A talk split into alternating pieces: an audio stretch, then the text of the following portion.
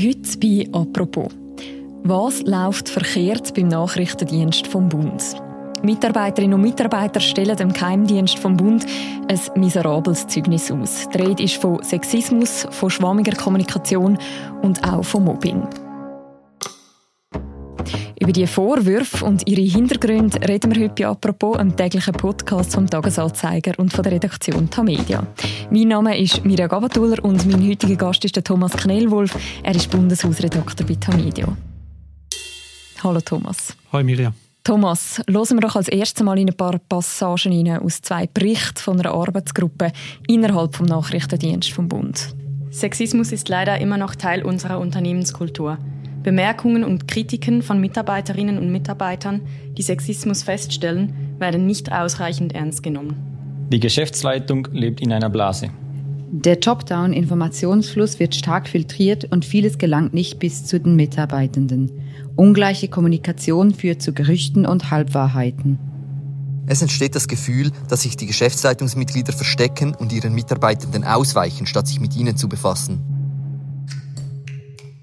Was hören wir da? Von wem kommen die Vorwürfe und an wer sind sie adressiert?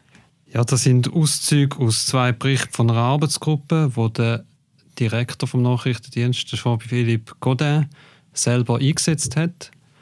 Er hat in die Arbeitsgruppe bewusst ähm, Mitarbeiterinnen und Mitarbeiter, Frauen und Männer von allen Stufen hinein tun, aber keine aus der obersten Etage. Und er hat von der Arbeitsgruppe hören, was im NDB schief läuft. Das hat er offensichtlich gehört. Was ist denn der Hintergrund von dem Bericht? Wie ist es dazu gekommen, dass man den überhaupt erstellt hat? Im letzten Jahr hat es eine Personalumfrage gegeben und die Personalumfrage hat äh, sehr schlechte Resultate gezeigt für den Nachrichtendienst. Es ist so, dass Mitarbeiterzufriedenheit eher Mitarbeiterunzufriedenheit ist. Es sind äh, Zahlen vom NDB sind sehr viel schlechter als ähm, als in anderen Bereichen vom Verteidigungsdepartement und in anderen Bereichen von der Bundesverwaltung. Mhm. Und wie überraschend ist das gewesen? Also hat man da vorher schon Hinweise gehabt oder ist das jetzt wirklich so eine Routinebefragung gewesen, wo dann so Ergebnisse nachher dabei rausgekommen sind? Also so eine Befragung vom gesamten Bundespersonal wird alle drei Jahre durchgeführt. Es ist dann immer so, dass einzelne Einheiten schlechter wegkommen und andere besser ähm, hat gewisse Erwartungen und ganz überraschend ist das nicht gekommen, dass es aber so schlecht und wie Bundesrätin Amherz sagt, katastrophal rausgekommen ist, ist schon eine Überraschung. Du sagst jetzt katastrophal. Kannst du uns vielleicht nochmal die wichtigsten Vorwürfe zusammenfassen? Ja, der eine Vorwurf ist äh, Sexismus, dass im Dienst eine Kultur vom Sexismus vorherrscht. Andere Sachen, die drin äh, kritisiert werden und wo auch dann im, äh, in diesen beiden Berichten von der Arbeitsgruppe kritisiert werden, sind äh, ebenso schwerwiegend für einen Nachrichtendienst. Da ist, dass der Information, Informationsfluss schlecht ist. Und das ist natürlich fatal und auch gefährlich. Also das heißt, dass Informationen nicht dort angelangen, wo sie sollten? Ja, und so, sowohl von oben ab, als, also von der Direktion an, an die Mitarbeiter nach unten als auch von unten nach oben. Dort äh, heißt es auch, dass Mitarbeiter und Mitarbeiterinnen zum Teil auch Angst oder Respekt haben, um ja, unangenehme Sachen auch thematisieren oder kritische Sachen thematisieren. Mhm. Du hast auch angesprochen, dass auch von Sexismus die Rede ist. Was sind da die Vorwürfe? Um was für Vorfälle geht es da? Ja, es gibt verschiedenste Sachen auf verschiedensten Ebenen. Es ist so, dass äh, Toleranz gegenüber Sexismus von Vorgesetzten als zu gross bezeichnet wird, dass äh, Sachen toleriert werden, wo, wo eigentlich nicht gehen. Es werden zum Beispiel, also was überraschend ist, ist, dass der Nachrichtendienst, oder vielleicht für Außenstehende überraschend ist, ist, dass der Nachrichtendienst 40 Prozent äh, Frauen hat. Das ist äh, mehr als in anderen Bereichen von der, von der Bundesverwaltung, insbesondere vom Verteidigungsdepartement. Aber die Frauen werden äh, so behandelt, wie es nicht angemessen ist.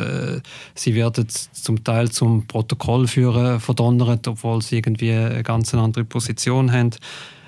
Männer erklären die anscheinend äh, Gott und die Welt, obwohl die Frauen äh, genauso gut äh, Bescheid wissen oder sogar in diesen Bereichen ähm, Fach, Fachfrauen sind, Expertinnen sind. Und da wird dann so ein bisschen auf eine paternalistische Art auch gemacht. Und der eine Bericht hält dann auch fest, dass Sexismus halt den Weg auch öffnet zu Belästigungen. Und die Belästigungen, zumindest zwei davon, sind in der Personalumfrage thematisiert worden. Und haben ihr auch können mit Mitarbeiterinnen und Mitarbeitern reden, die von dem betroffen sind? Ja, aus Quellenschutzgründen kann ich da nicht allzu viel dazu sagen. Ähm, es ist so, dass wir ja, im Normalfall versuchen, auf allen Kanälen Informationen überzukommen. Der Hauptsitz vom Nachrichtendienst vom Bund in Bern, den nennt man ja auch das Berner Pentagon. Du zitierst das auch in deinem Artikel. Ist es Zufall, dass jetzt gerade bei dieser Behörden so Vorfälle auftauchen? Ja, vielleicht ist es schon ein bisschen so, dass dort eine abgeschottete Kultur herrscht. Das muss ja auch so sein. Das ist ein Nachrichtendienst, das ist ein Geheimdienst, kann man auch sagen. Da müssen Informationen geschützt werden, da müssen Informanten geschützt werden. Und Informantinnen, da ist, da, ist das höchste Gut, oder? Und dass sich dann dort eine Kultur entwickelt, wo auch so ein bisschen verschlossen ist, da ist Gefahr. Und darum muss man das äh, besonders aktiv auch angehen und äh, schauen, dass so Kultur da gar nicht entsteht. Ich habe eigentlich von Leuten, die ich dort kenne, äh, ein Bild von offenen Menschen, weltoffenen Menschen, ähm, sehr am Weltgeschehen natürlich interessierten Menschen. Von dem her überrascht es mich. Mhm.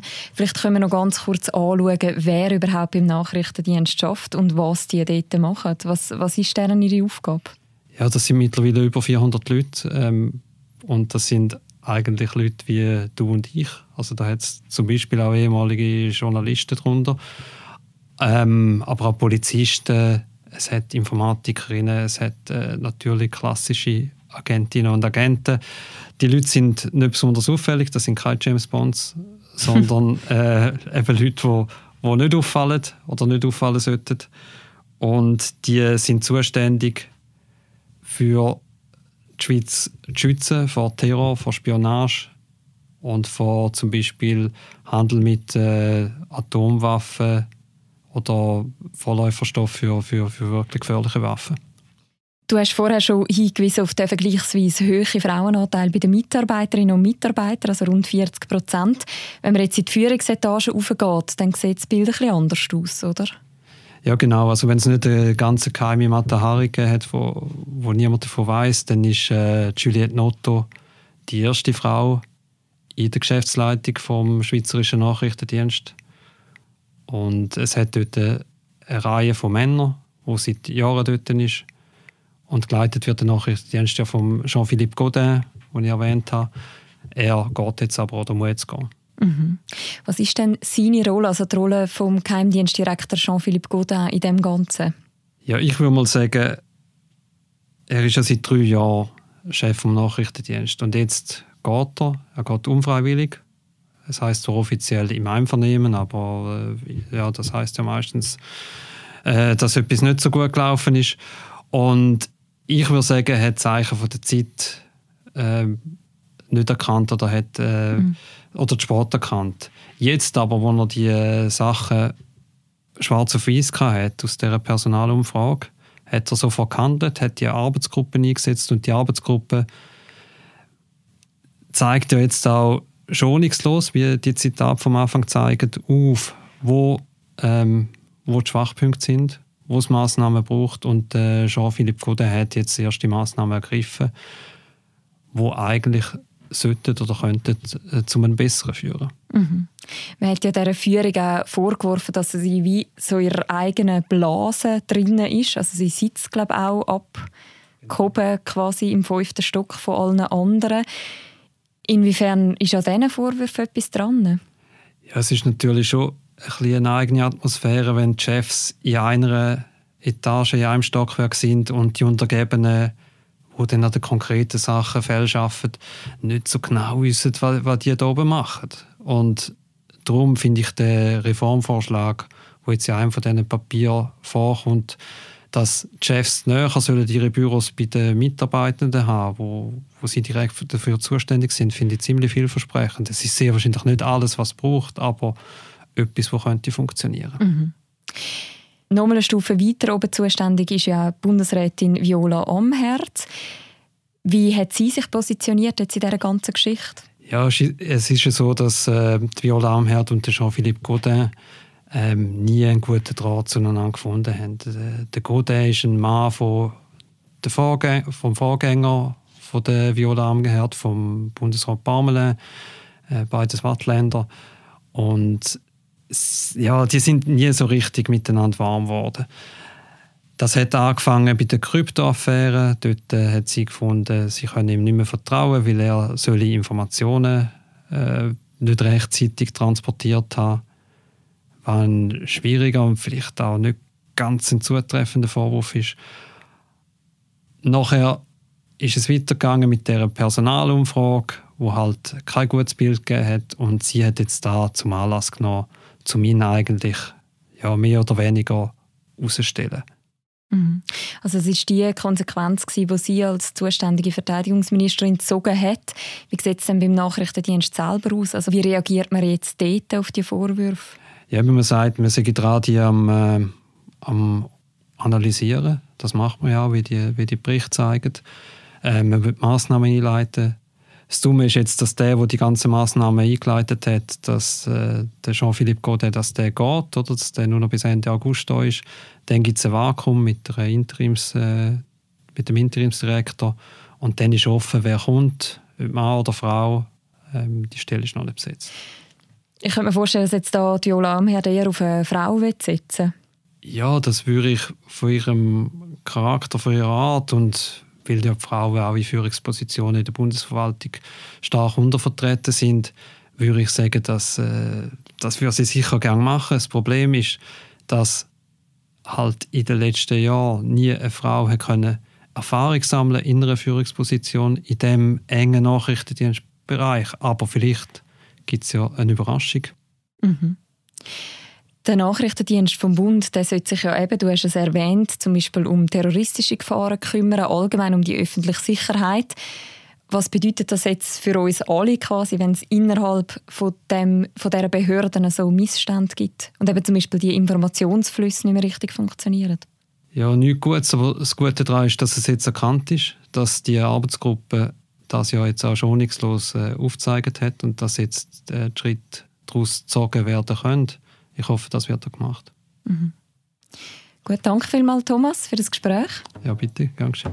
Das war eine weitere Folge von «Apropos», dem täglichen Podcast vom «Tagesanzeiger» und von der Redaktion Tamedia. Die nächste Folge gibt es morgen wieder. Bis dann, macht's gut.